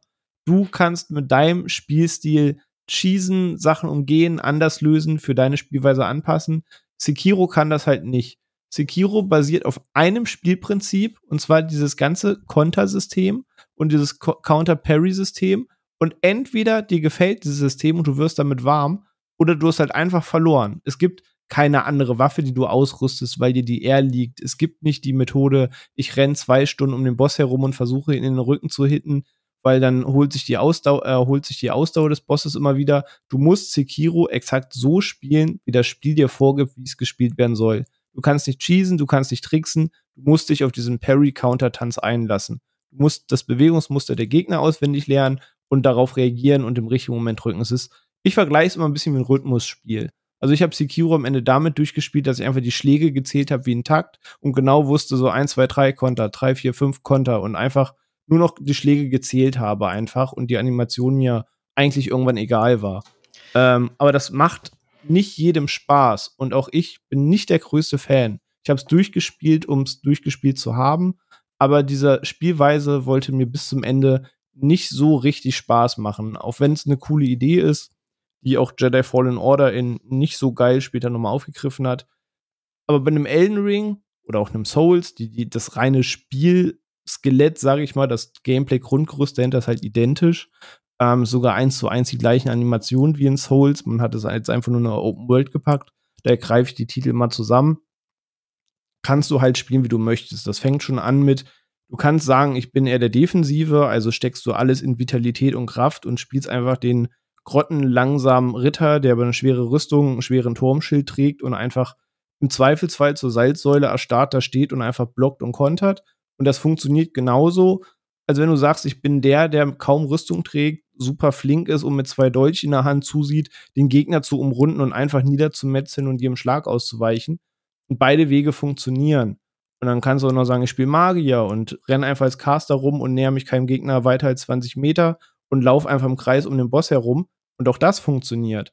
Und du kannst in den Spielen, also allgemein in Soul-Spielen, halt sehr, sehr, sehr viel mehr deinen Stempel aufdrücken und zu sagen, ich komme mit der Spielweise nicht klar, dann skill ich halt um und probiere eine andere. Und du wirst in diesem Repertoire von 16 verschiedenen Waffentypen oder so, du wirst irgendwie deinen Weg und deine Waffe finden, wo du merkst, hier ist das Thema Tempo, Range zum Gegner, Tempo zum Ausweichen, das liegt mir. Das ist, wie ich gern Third-Person-Rollenspiele spiele. Ähm, da wirst du einfach deinen Weg irgendwann finden. Und speziell in Elden Ring war halt der Spagat zu sagen, in Souls läuft es mal sehr linear. Das heißt, der Macher oder das, der Entwickler kann dir auch vorgeben, wie du diesen, diesen Schlauch erleben sollst. Bei einer Open World hast du halt immer diesen Vorteil, dann umrundest du es, du gehst einen anderen Weg. Es gibt mehr als den einen Weg zum Ziel, wo am Anfang halt die Angst war, wird Elden Ring dadurch zu leicht, weil du dir Wege bauen kannst, die es in dem linearen Spiel so nicht gäbe. Ähm, und das haben sie eigentlich immer ganz schön gelöst, weil ja, es gibt Wege, die kannst du dir künstlich schwerer machen oder auch ein bisschen cheesen oder einfacher machen. Aber es gibt immer wieder so ein paar Flaschenhalsmomente, wo sie dir die Souls-Formel in Häkchen aufdrücken und sagen, du musst jetzt schon diese zwei Stunden, diese Passage so spielen, wie du ein Dark Souls-Spiel spielen würdest, weil du dich dann eben doch in einem Gemäuer, in einem Borg, in einer Kathedrale, in einer Akademie ähm, befindest und eben doch deine Korridore und enge Passagen hast und nicht alles in der offenen Welt ist. Aber auch da hast du halt trotz dessen immer noch Spielraum, Geheimgänge, Sachen, die du umgehen kannst. Du kannst theoretisch auch überall von Speicherplatz zu Speicherplatz quasi einfach durchsprinten und dich Try-and-Error-mäßig von einem äh, Punkt zum anderen durchsterben und die Gegner umgehen, wenn du sagst, ich versuche das später ein bisschen. Und ein ganz wichtiger Punkt, der immer funktioniert, du kannst hier halt aufleveln. Wenn du wirklich gegen eine Wand rennst und sagst, ich zerbrech gleich den Controller, kannst dich in Elden Ring und Souls hochleveln. Es gibt in jedem dieser Spiele Level-Spots, die sehr effizient sind, wo du locker 20, 30 Level über dein eigentliches Gebiet dich leveln kannst. Auch das geht in Sekiro nicht. Also unter allen Gesichtspunkten von Spielweisen sind diese Titel halt alle freundlicher als Sekiro als Einstieg. Controller zerbrechen ist, glaube ich, gar keine, äh, gar kein schlechtes Stichwort. Äh, hast du eine gute Taktik gegen ähm, Genichiro? Bitte? Genichiro? Nee, eine ne gute Taktik gegen äh, Frustration auf höchstem so. Level. Äh, El Elden Ring spielen statt Sekiro. Schwierig. Also, was, was man halt braucht neben der Frusttoleranz, ist eben dieses, dieses Mindset dahinter. Alles, was gerade schief läuft, ist mein Fehler. und dieses Adaptieren, was habe ich falsch gemacht? War ich zu gierig? War ich zu greedy? War ich zu langsam? War ich zu schnell? Und dieser Wille, ich mache es jetzt besser als beim letzten Mal, weil ich lerne aus meinem Fehler. Da muss ich halt tatsächlich sagen, ähm, bei es gab bei Sekiro, da ich ja nur zehn Stunden gespielt habe, äh, war das halt auch noch relativ am Anfang, diesen äh, großen Typen Feldherr auf seinem Pferd. Wie auf dem Pferd. Mhm. Genau. Und da habe ich mir auch die Zähne erstmal dran ausgebissen, weil ich dachte, Alter, ich krieg diese scheiß Healthbar nicht kleiner. Und hab dann aber halt wirklich dann doch mal durchgehalten, weil ich dachte, ich kann jetzt nicht nach keine Ahnung, wie, wie lang das dann gelaufen ist, drei, vier Stunden jetzt schon hier äh, die Fahne äh, hissen und hab's halt durchgehalten. Und dann hatte ich tatsächlich auch irgendwann den Punkt, dass ich gemerkt habe, okay, jetzt flutscht's. Ich habe jetzt so und so viele Treffer gesetzt, ich bin so und so oft auf, ausgewichen, ich habe noch nicht einen von meinen äh, Heiltränken verbraucht. Und als er dann gefallen ist, nachdem ich vielleicht wirklich nur einen Hit oder so abbekommen habe, das ist halt schon ein geiler das Triumph, ist den du hast. ja. Ja, genau. Aber an den Punkt musst du halt erstmal kommen. Und ich habe halt oft oft das Problem, dass mich gerade sowas extrem frustet und ich dann irgendwann denke, ja komm, dann leck mich halt. Dann, ich habe keine Lust, mich jetzt noch weitere zwei, drei, vier Stunden mit diesem einen Typ zu befassen und könnte in der gleichen Zeit irgendwas anderes machen das ist, das ist jetzt halt zum Beispiel da der Punkt, womit mich René dann auch bei, bei Elden Ring halt komplett bekommen hat. Oder wie gesagt, also ich, ich, ich sitze ja so ein bisschen der, äh, zwischen den Stühlen bei euch beiden. Also ich bin nicht so hardcore drauf wie René, dass ich mir dann wirklich die Frame-genaue Sekundenanalyse angucke und schaue, wann, wie, wo, welcher Moment irgendwie der allerbeste ist, sondern ich hau dann halt auch irgendwann mal stumpf einfach drauf. Deswegen spiele ich halt das von René vorhin äh, genannte äh, dicker Ritter, der nicht beweglich ist. Aber ich kann dann halt da stehen. So, ich bin dann einfach, weißt du, wie der Deutsche am mallorcanischen Strand, wenn er sein Handtuch irgendwo drüber gelegt hat. Ich gehe da nicht mehr weg. So, ich bin gekommen, um zu bleiben. ähm, aber das, das hat halt funktioniert. Und ich weiß halt noch genau diesen Moment, wo ich dieses Spiel das erste Mal äh, gestartet habe. Äh, Kim ist für mich das erste Mal gestorben, weil ich wusste damals nicht, warum da so komische Geister rumspringen, was diese Blutspuren auf dem Boden sollten oder diese Hinweise. ich weiß nicht, gibt's wahrscheinlich bei Sekiro auch oder nicht, weiß ich nicht. Ähm, und bin dann erstmal runtergesprungen, weil da stand Treasure. Und ich dachte mir so, ja, okay, ich glaube, ich sollte nicht auf die Hinweise hören, die da sind. Aber ich bin dann äh, bisschen am Anfang in diesem, was ist das, Mausoleum oder so, äh, René? Glaub mhm, ich, ne? Mausoleum, genau. genau. Und kommst dann das erste Mal raus in diese Welt und bin dann halt einfach statt ich habe ich hab nach 20 Stunden erst rausgefunden, dass ich einfach hätte gerade auslaufen können und da ist dann so eine Art Questgeber. ich bin aber erstmal sturstracks in die andere Richtung gelaufen, aber es, es hat im Spielspaß keinen Abbruch gemacht, ähm, weil ich gar nicht erst gekämpft habe. Da bin ich über so ein, so ein auf so einen riesen äh, ähm, See raus und da kam das erste Mal so ein Drache da reingeflogen. Ich, und es war halt keine Cutscene, sondern es war in-game. Das ist da passiert. Und das, ich, ich bin da gesessen. Ich glaube, das letzte Mal so ein geiles Gefühl hatte ich mit sechs Jahren, als ich irgendwie gefühlt die meinen Super Nintendo bekommen habe. Aber das war einfach absolut wow, okay. Das ist das, was die Leute an dieser Open World gerade so geil finden. Und ich hatte es auch in anderen, in anderen Folgen schon mal gesagt gehabt, ich bin nicht der größte Open World Fan, weil ich da immer Angst habe, mich zu sehr zu verlieren so, ne? Ähm, ich brauche halt schon irgendwie so einen gewissen roten Faden und da hatte ich halt auch Angst, weil es immer hieß, ja, in Elden Ring habe ich mein Notizbuch nebenbei gehabt und habe mir dann immer Dinge aufgeschrieben, wo ich so dachte, ey, wenn ich arbeiten will, dann arbeite ich. So. ähm, aber es hat einfach Spaß gemacht. Und, und ich musste nicht mal gegen Gegner kämpfen. Ich hatte am Anfang so eine Krabbe verkloppt und habe schon gedacht, ich bin der größte Ficker von überhaupt, weil die einfach instant gefallen ist, so. Bis ich dann gemerkt habe, ja, scheiße, die, die ist halt nur so ein Level 1 äh, Umgebungsdetail, die dich übrigens auch kaputt machen kann. Ähm, aber das war so, so, so krass, da ist so viel an Gegnern, du kannst aber einfach vorbeirennen. So, ich wusste, dass ich das gar nicht erst versuchen brauche, da so halb nackig mit so einem Zahnstocher in der Hand da irgendwie hinzurennen. René würde jetzt halt sagen, halt mal kurz mein Bier. Äh, ich sag dann, nee, ich bin weg. So, und, und das hat's aber ausgemacht, weil ich von einem Gebiet in das nächste gestolpert bin und alles war krasser und dann war das da und dann hast du doch mal einen Kampf gemacht und hast sofort gelernt, äh, mach das nicht. aber das höre ich jetzt zumindest so raus, dass das bei Sekiro ja wohl gar nicht so geht. Aber gefühlt bin ich halt die ersten zehn Stunden nur rumgelaufen, ohne irgendwie groß was zu kämpfen, weil ich einfach nur austarieren wollte, was kann ich, was kann ich vielleicht auch nicht.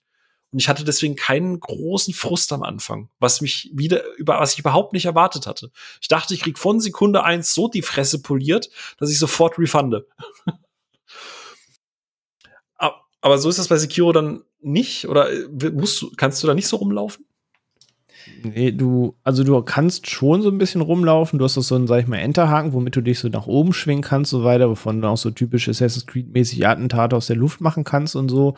Aber du hast an den Stellen, wo ein Flaschenhals sein soll, hast du schon einen Flaschenhals. Und der ist sehr, sehr eng. Und du hast auch nicht, was ähm, alte Soul-Spieler hatten, dass Gegner irgendwann aufhören, dir hinterher zu laufen in Sekiro laufen die gerade am Anfang im Zweifel bis zum St. Nimmerleinstag hinterher, mhm. ähm, weil das Spiel möchte, du setzt dich jetzt mit denen auseinander und du rennst jetzt nicht nur zum Boss durch, evadest die und machst den Boss, sondern im Zweifel laufen dir am Ende acht Hyopies hinterher und ab zwei wird schon kritisch in dem Spiel und dann metzeln die einfach nieder. Und dann stehst du Hallo, möchten Sie mit uns über Gott reden? Machst den Bums nochmal. um, und Sekiro drückt dir halt schon sehr deutlich seinen Stempel auf und es lässt dir noch halbwegs Spielraum in den ersten 15 Stunden, aber wirklich Spielraum im Rahmen für Sekiro-Verhältnisse. Also das Korsett ist trotzdem sehr eng. Und dann gibt es halt nach so etwa 15 Stunden, das ist der dritte oder vierte richtige Hauptboss, da gibt es ein Make-or-Break-Point in dem Spiel. Und das ist halt das, wo sich die Spreu vom Weizen trennt, ob du sagst, ich bleib jetzt dran. Weil wenn du den Punkt überwindest, spielst du es im Zweifel auch bis zum Ende. Oder du legst da den Controller weg aber da hast du halt einen Boss, der dir sagt, pass auf, du hattest jetzt so ein bisschen Spaß an verschiedenen Bossen und konntest ein paar Mechaniken ausprobieren. ähm, aber du konntest zum Beispiel beim allerersten Boss, bei diesem Reiter, über den wir eben sprachen. Fun Fact, mhm. an den angelehnt ist dieser Reiter ganz am Anfang in Elden Ring, die immer wieder auftauchen. Das ist so ein kleines Easter Egg an Gyoza angelehnt. Ähm, und so ähnlich kannst du ihn auch vorstellen, nur in dem Sekiro-Spiel gewandt dann.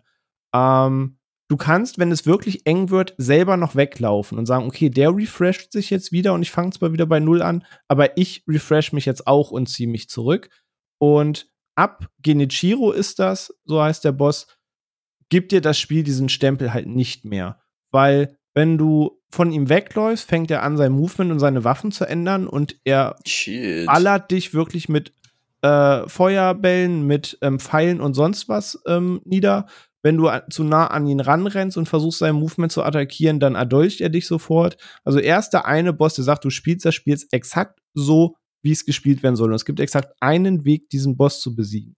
Und du brauchst nicht versuchen zu cheesen, nicht wegzulaufen. Er hat auf alles eine Konterreaktion. Und das ist der Punkt, wo du genau das Spiel nach diesem einen Weg spielen musst. Und da scheinen sich halt die Geister in Sekiro. Ja, was ganz lustiges, ne, René, falls du dich erinnerst, ich hatte ja auch gesagt, oh, jetzt habe ich Elden Ring durch, ich habe Bock auf Sekiro, weil ich das Setting halt so spannend finde und du hast dann aber auch ganz schnell Das Setting ist gesagt, super, das ist ein Träumchen. Ja, aber du hast dann ganz schnell relativ abgeraten, weil du hast ja quasi 140 Stunden lang Live-Nachrichten mitbekommen, wie ich Elden Ring gespielt habe. Und zwischen all den Glücksgefühlen gibt es ja auch äh, an unerwarteten Stellen die ein oder andere Stolper oder den einen oder anderen Stolperstein. Und da hast du direkt gesagt, also bei Sekiro musst du halt wissen, ne, so und so, da geht das nicht und da geht das nicht und so kannst du das und das da nicht machen. Und da gibt's dann halt nicht irgendwie de, hier, äh, hier Blutungsskillung und äh, Doppelwhirlwind und was auch immer immer, nee, sondern da, da ist dann, dann alles weg. Genau, da ist dann dieses Schießen, weil mir ist ja irgendwann der Bot auch zu blöd geworden. Da hast du mir äh, gesagt, hier google mal danach. Da habe ich die Ausrüstung reingepackt, das Schwert reingepackt, umgeskillt und dann fallen die halt alle um, wenn du die anguckst. Äh, klingt jetzt halt unspektakulär und weniger befriedigend, aber ich find's toll. Es hat mir Spaß gemacht und hat mir geholfen, durch dieses Spiel durchzukommen. Ähm, ähm, was mir vielleicht helfen würde, da überhaupt reinzukommen, ich würde mal gern wissen, wie bei Elden Ring das aufgemacht ist, wenn du an einem Boss scheiterst. Der Weg erneut zum Boss. Wie gestaltet er sich? Da René nicht so oft gestorben ist, äh, würde ich die Frage vielleicht einfach beantworten. Also ich sag mal, und René, der, ich würde einfach sagen, René korrigiert mich dann einfach, aber ich denke mal, ich bin, äh, keine Ahnung, die ersten zehn Stunden so oft gestorben wie René im ganzen Spiel. Ähm, äh, auch hier wieder Fun Fact. So, ja, äh, was ist denn eigentlich, wenn man da und da stirbt? René so, ah, ach so, nee, ich bin das erste Mal nur 40 Stunden bei Boss, beim Endboss da gestorben. Und ich so, ja, okay, danke, ich fühle mich eh schon scheiße genug, du Arsch. ähm, also, davor hatte ich tatsächlich auch ein bisschen Angst, aber ich muss gestehen, also es gibt so ein paar, äh, die Dungeons zum Beispiel. Äh, bei den Dungeons ist es so, wenn du im Dungeon selber stirbst, Wobei nicht mal da. Meistens, äh, es, es gibt verschiedene Safe Spots. Also es gibt einmal die, die äh, Grace, die, äh, äh, oh, wie heißt denn auf Deutsch? Gnade, so Gnadenpunkte. Und die finde ich persönlich sehr, sehr, sehr fair gesetzt. Also gefühlt läufst du zehn Meter und hast dann einen Gnadenpunkt und kannst da dann wieder speichern, dich auffüllen und kannst mhm. da dann jederzeit hin und her teleportieren. Also ähm, gerade bei der Menge und dieser Größe dieser Welt, muss ich gestehen, hat mir die sehr gut geholfen äh, bei der beim bei den Laufwegen. Weil, wie gesagt, das ich mag dieses Walking Simulator halt einfach überhaupt nicht. Also du hast mhm. eigentlich, ich guck gerade auch nochmal die Bossliste durch, es gibt vielleicht vier, fünf Bosse, wo du auf dem Weg von Gnadenort zum Boss wirklich nochmal Kämpfe ja. hast, die dir das Spiel aufzwingt. Also das Spiel ist wirklich sehr fair bemessen, direkt vom Speicherort mhm. direkt zum Boss rennen zu können. Wollte wollt gerade sagen, weil fast eigentlich bei jedem wirklich großen Storyboss, bei einem dieser Götter oder so, ist gefühlt wirklich vor der Tür direkt der Laufweg. Es ist manchmal ein bisschen mhm. ätzend, wenn du oft stirbst, dann, okay, jetzt muss ich wieder diese Treppe hochlaufen, jetzt muss ich wieder erstmal diese Ladeanimation angucken, weil der halt hinter einer Wand ist, wo du halt rein musst. Und da kommt doch mal ein Ladescreen, aber mit der neuen, also mit der Xbox äh, Series X ist das zum Glück nicht so ein großes Thema. Aber ich glaube, ich habe sagen wir mal, bei 95 Prozent der Bosse habe ich mich immer fair behandelt gefühlt und hatte nicht das Gefühl, die Hälfte der Zeit verbringe ich mit Laufen. Das fand ich persönlich sehr fair und das hat mich am wenigsten frustriert. Ja, mir ging es vor allem weniger ums Laufen, damit habe ich jetzt keine Probleme, aber halt die Zwischenkämpfe, die du dann auch hast auf dem Weg zum Bossgegner, da kriege ich dann halt meistens auch die Krise. Also ich bin froh, wenn es halt so ist, wie du sagst, der nächste Speicherpunkt ist direkt vor der Tür, gestorben, noch mal rein, gib ihm direkt noch mal. Ich will dann sofort weitermachen. Und wenn ich dann vorher noch ewig mich durch den Burghof erst kloppen muss, um überhaupt erst dahin zu kommen, dann habe ich vielleicht gerade in dem Moment einen schlechten, äh, einen schlechten Lauf und muss auch schon einen Heiltrank äh, verbrauchen, unnötigerweise. Da kriege ich direkt so eine Krawatte. Aber das ähm, hört sich ja auf, auf jeden Fall schon ein bisschen ja. entspannter an genau das haben frühere Souls-Titel gehabt. Da gibt es ein paar Wege zum Boss, die, sag ich mal, ihren Ruf in der Community haben, weil es eben genau dieses ist. Du hast drei Kämpfe, wo du auch, selbst wenn du sie zehnmal spielst, du kommst immer unterschiedlich gut mit dem Arsch bei weg. Mhm. Und manchmal hast du doch schon zwei, drei Heiltränke weg und gehst dann einfach gehandicapt in den Bossfight. Also das haben sie bei Elden Ring wirklich zu 95% umgangen. Ja, also das ist auf jeden Fall schön. Und du hast halt neben diesen Grace-Punkten, gerade wenn du, also wenn du in Dungeons unterwegs bist oder in Minen oder halt geschlossenen Räumen, kannst du nicht nach außen teleportieren, also nicht irgendwo wegteleportieren. Aber du hast so Statuen. Ich weiß nicht, ob die noch mal einen besonderen Namen haben, René. Ich glaube irgendwie. Ma, ma, nee. oh, ich glaube, die heißen auch wirklich nur ja Beirufungsstatue, so die sind ganz genau. rudimentär benannt. Die haben jetzt keinen krass kryptischen Namen. Genau, aber die kannst du quasi auch noch mal als Rücksetzungspunkte quasi verwenden. Das heißt, wenn du stirbst, gehst du halt dahin und nicht wieder komplett an den Dungeon anfangen. Äh, und die sind halt meistens, ein, oder fast meistens, ich glaube, die sind eigentlich immer vor den Boss-Eingängen. Äh, ähm, von daher, das, da, das kann ich dir auf jeden Fall nehmen, die Sorge. Also das hat mich überhaupt nicht frustriert. Da war ich auch sehr positiv überrascht, weil ich das einfach aufgrund der Erfahrung mit alten FromSoft, was man halt gehört hat und was, wie es René ja auch gerade gesagt hat, da hatte ich halt wirklich am meisten Angst davor, weil wie du sagst, ich bin dann halt auch so tryharder, ne? Also wenn es 100 Mal nicht klappt, jetzt beim 101 Mal, da wird es auf jeden Fall klappen. Aber da will ich halt nicht vorher noch 10 Minuten erst wieder hinrennen und da schon gefrustet sein. Es gibt ein, zwei so Situationen in Elden Ring, aber da, da habe ich das fand ich sehr fair. Gerade auch mit diesem Bemessungsgrad, wie unendlich schwer diese Spiele sind, fand ich das schon quasi Sugarcoating. Also hin, hin, da kriegst du den Arsch fast schon gepudert mit diesen ganzen Rücksetzungspunkten. Ja, ich ähm, werde wahrscheinlich nicht drum rumkommen, um dir auch davon das Gegenteil zu beweisen. Und äh, muss da dann doch irgendwann mal reinschauen. Es wird nicht heute und nicht morgen passieren, aber es steht auf jeden Fall auf der Liste. Also ich muss, muss es wirklich mal, mal ganz e-, e-, offen und ehrlich sagen. Ich glaube, ohne René hätte ich Elden Ring nicht zu Ende gespielt. Weil einfach René durch den Punkt, dass er halt schon so oft diese Spiele gespielt hat, halt auch den einen oder anderen Kniff hat, den die halt niemand verrät. Weil, und ich, das ist ein Punkt, äh, da haben wir uns auch lange drüber unterhalten. Äh, René, du hast gesagt, die Hardcore-Fans lieben das so. Ähm, aber so Thema User-Interface, Spielerklärung, Spielmechanik. User-Interface, Menüführung, ja. Sehr streitbar. Ey, äh, streitbar ist sehr nett formuliert. Also, wenn ich eine Sache wirklich an Sekiro, abgesehen von ein, zwei Bossen, die ich wirklich hasse, äh, was ich wirklich sagen muss, dieses ganze Interface ist einfach eine Frechheit für 2022. Gerade für jemanden, für Neueinsteiger. Ich weiß, du hast es gesagt, René, Hardcore-Fans lieben das so, da darfst du das auch nicht anfassen. Aber ich hatte es gerade am Ende so, so, so oft, dass ich Items aufgenommen habe, die ich dann aber nirgendwo im Inventar gefunden habe, weil du hast irgendwie zehn Menüunterpunkte und in jedem dieser Menüunterpunkte sind ungefähr 144.000 Items drin und du hast keine Such- und keine Sortierfunktion und nix. Du musst halt genau wissen, wie es aussieht oder wie es heißt, ansonsten bist du lost. Ähm, und, und das, das hat mich echt ein bisschen abgefuckt. Und das muss ich echt sagen, da, das war für mich die größte Hürde, in so ein, ein Spiel reinzukommen, das vom Interface, von der Aufmachung gefühlt einfach 15 Jahre zurückhängt. Ich weiß nicht, bin ich da zu hart, René, oder? Nee, nee, also ist halt, wenn man, wie du halt sagst, wenn man den Kosmos kennt, das Interface sieht so aus, wie es ja seit zwölfeinhalb Jahren inzwischen aussieht. Und wenn du da einmal mit warm geworden bist, dann, dann weißt du halt Glückssache einfach, wie der Hase läuft, logischerweise. Aber wenn du komplett neu bist, und ich habe in deinem Fall, ich habe ja irgendwann gar nicht mehr drüber nachgedacht. Du kannst dir denken, wenn du über zehn Jahre das gewohnt bist, hinterfragst du es nicht mehr. Du machst einfach. Von daher fand ich den Einblick eigentlich ganz spannend, immer mal von dir, von jemandem, der das halt nicht vorgespielt hat.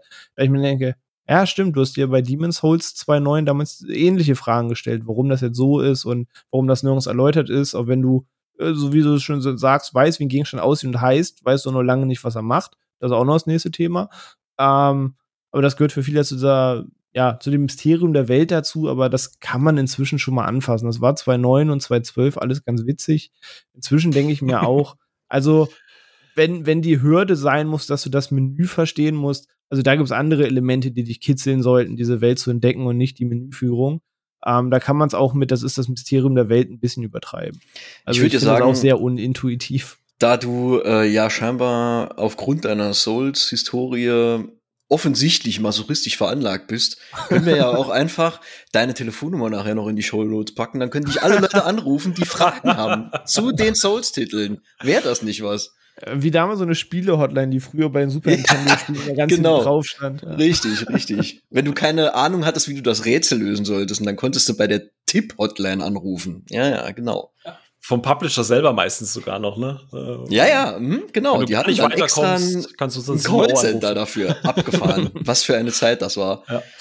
Nee, aber äh, da, da muss ich halt echt sagen, also gerade für mich als, also, wenn man jemals irgendwann, damit man das hier jetzt auch mal mit einem kleinen Haken vielleicht versehen und ähm, dafür, dass ich so lange FromSoft-Titel einfach gemieden habe. Und wie gesagt, ich, ich mag schwere Spiele. Wir hatten das schon beim Thema Cuphead, wir hatten das schon bei diesen ganzen Arcade-Shootern. Weißt du, alles, was du früher gefühlt 15 Minuten Spielzeit musstest du auf zehn Tage strecken, weil die Leute einfach am Verzweifeln sind. Und das ist, das ist gutes Futter für mich. Ich habe da aus Super Meat Boy und den ganzen Kram und R-Type und was auch immer ich mag sowas. Ich mag es, wenn ich einfach an mein, wenn ich einfach selber immer lerne und, und, und, und das Gefühl habe, ich werde besser. So. Und das ist was, was halt Elden Ring wirklich bei mir geschafft hat. Weil, wie es René vorhin gesagt hat, ne, du kommst dann zu einem Boss, der ist dann wie so eine Wand, der haut dich dann erstmal weg. Immer wenn du denkst, du bist jetzt confident.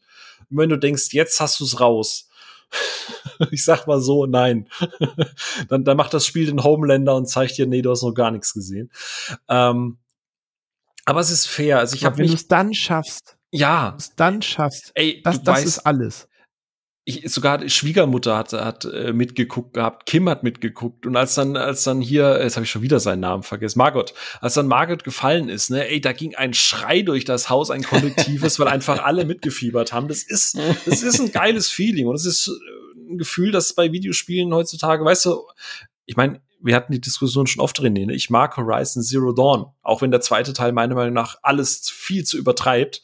Aber dieses, manchmal mag ich halt an die Hand genommen werden. Ne? So, ja, und, und, mhm. Elden Ring war jetzt ja dann doch dieser Blick, dass Open World halt nicht nur ein Far Cry sein muss oder ein Horizon, sondern dass eine Open World halt auch tatsächlich jemanden wie mich, der sowas eigentlich hasst wie die Pest, richtig abholen und begeistern kann, weil einfach diese Welt also ich habe bis heute keine Ahnung, was genau da jetzt die komplexere Story ist oder wer da jetzt mit wem.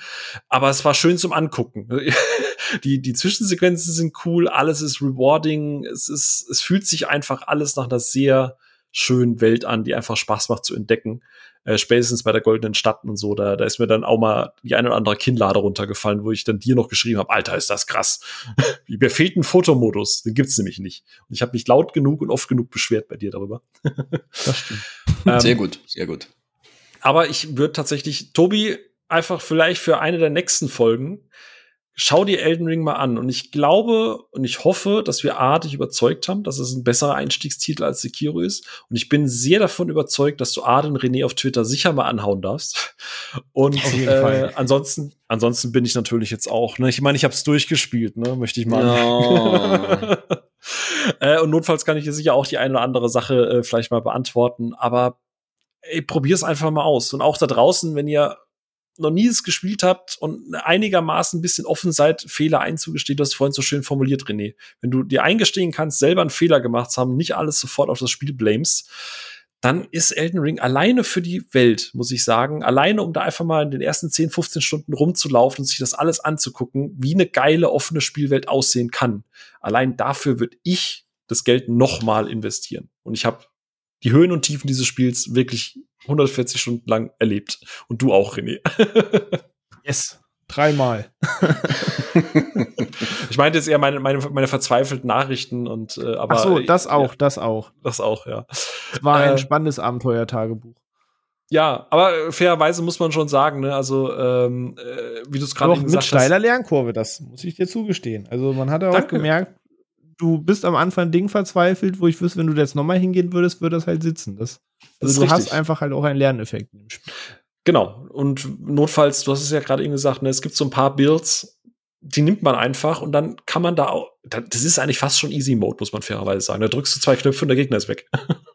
ja, man kann sich da Dinge wirklich einfach machen. Genau. Tobi, du hast eine Hausaufgabe? Jo, ich äh, werde fleißig sein. Und genau, dann machen wir doch für heute einfach mal den Sack zu. Wir haben vorhin schon gesagt, Stray, da reden wir einfach in der nächsten Folge drüber, weil ich glaube, da, äh, Tobi, müsstest du mich nämlich ein bisschen überzeugen, weil ich sehe da immer sehr viel, aber irgendwie reizt mich das nicht, meine Playstation mal wieder zu entstauben. Miau. Ähm, miau. Und äh, René, ich danke dir, dass du äh, noch mal Zeit hattest zum siebten Mal. Wir werden irgendwann vielleicht mal noch die, die, die zehn voll bekommen. gerne, gerne. Hat Spaß gemacht. Genau. Und euch da draußen, vielen Dank fürs Zuhören. Wie gesagt, wir versuchen das jetzt einmal im Monat immer äh, zusammenzubekommen mit Spielen, die aktuell sind, Spiele, die äh, ja äh, vielleicht äh, wir jetzt auch einfach mal gespielt haben aus Zeitgründen, ein bisschen nochmal einen Blick zurückwerfen, ein paar Themen wie jetzt Immortal mal angucken, ob das alles wirklich so schlimm ist. Und äh, ja, wir hoffen, wir hören euch bei der nächsten Folge wieder. Und ja, ansonsten stehen die Kommentare ganz klar. Wir haben noch eine Kommentarsektion bei uns auf der Seite. Das vergessen viele immer. Wenn ihr also Feedback habt, haut's gerne einfach auf pressgeek.com direkt in diesem Podcast, in dieser News oder in diesem Beitrag in die Kommentare.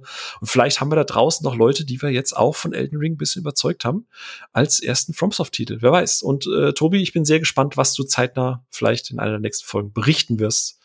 Ob wir dir hier Quatsch erzählt haben oder ob du die Faszination komplett nachvollziehen kannst. Wart nur ab. Wart's nur ab. Gut, dann danke ich euch, euch da draußen. Wir hören uns. Bis dann. Auf Wiedersehen und ciao, ciao.